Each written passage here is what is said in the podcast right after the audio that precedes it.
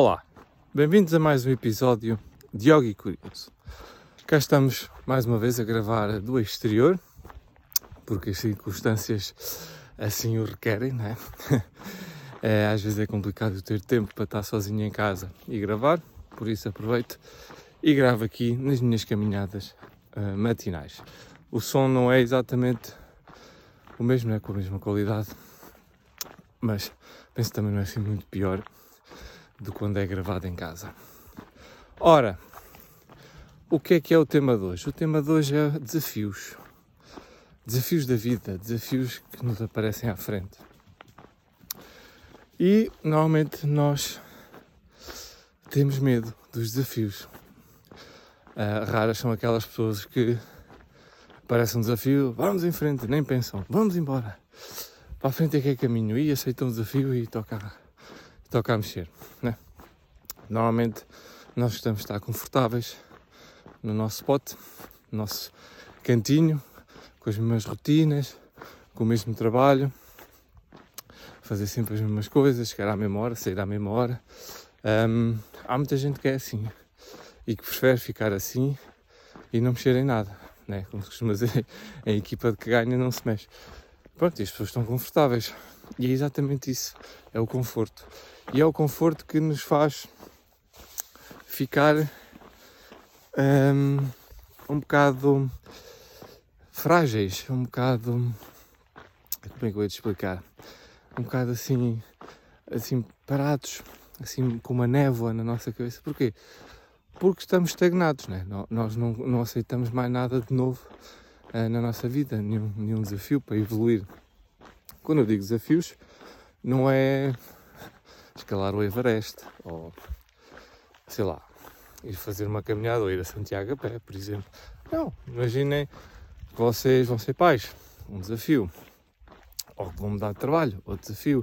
Ou que no trabalho vos dá uma tarefa que vai requerer mais tempo, vai requerer mais, mais trabalho, por assim dizer.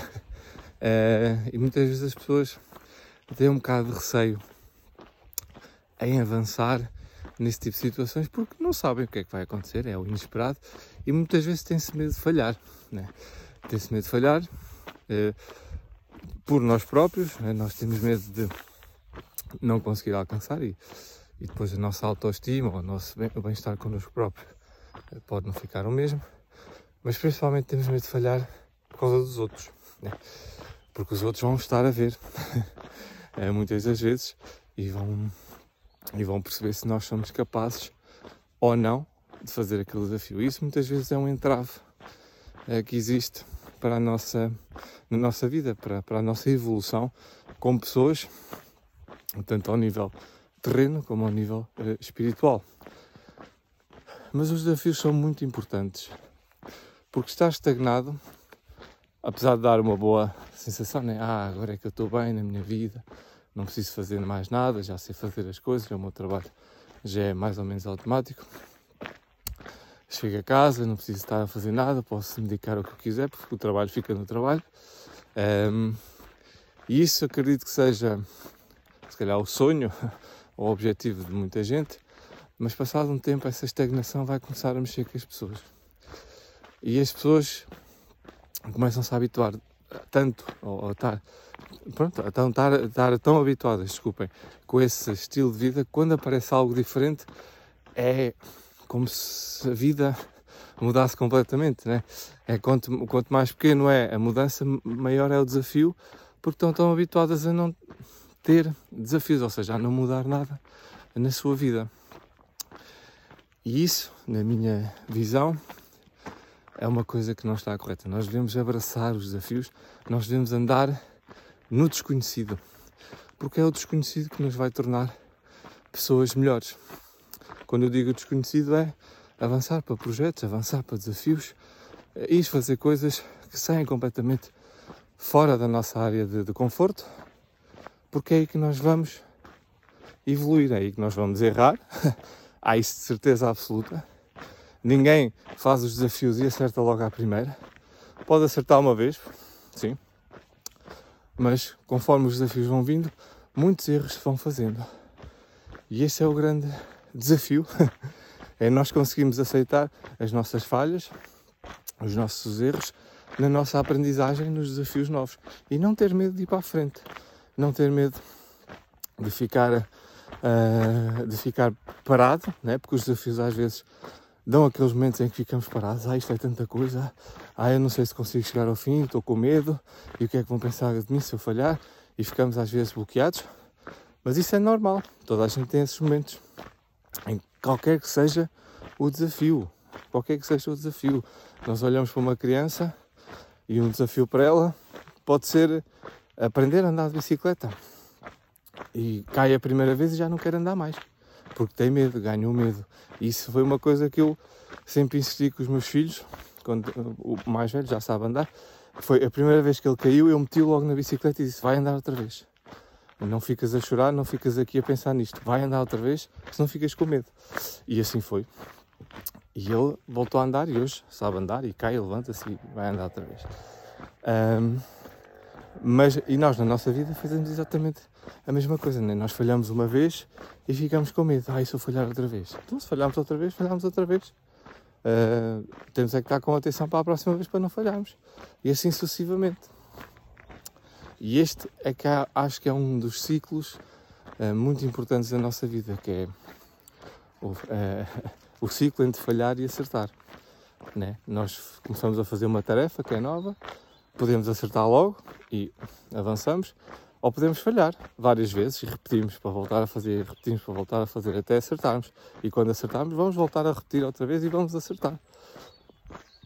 E assim vai ser sucessivamente até ficarmos à vontade ou até o desafio acabar e passarmos para outro.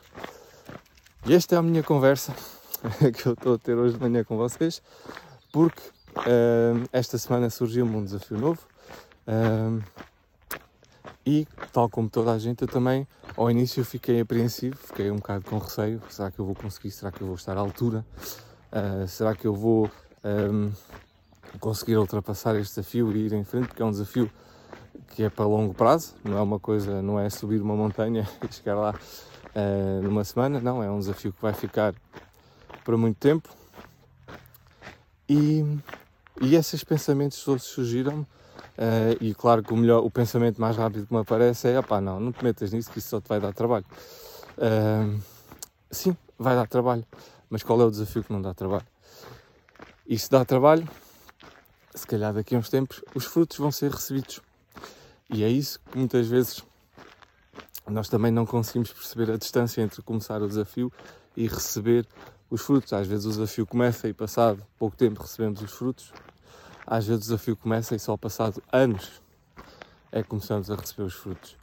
Mas isso uh, é, é, é, uma, uma, é uma maneira que nós temos que ver uh, a vida, é uma maneira que nós temos que observar a vida. Nós, nós somos pacientes ou não, né? Há um ditado que eu já não sei de onde é que é, que é quem semeia tâmaras não come, não come tâmaras, porque as tâmaras, as tamareiras, espero não estar aqui a mandar nenhuma calinada no português, demoram muitos, muitos, muitos anos a desenvolver-se, desde a semente até a árvore, a começar a dar tâmaras. Por isso, há desafios que nós podemos entrar neles e nem sequer somos nós que vamos escolher frutos. Vão ser os nossos filhos, ou os nossos netos, ou, ou alguém que não seja da nossa filha, mas que já vem de uma geração a seguir à nossa.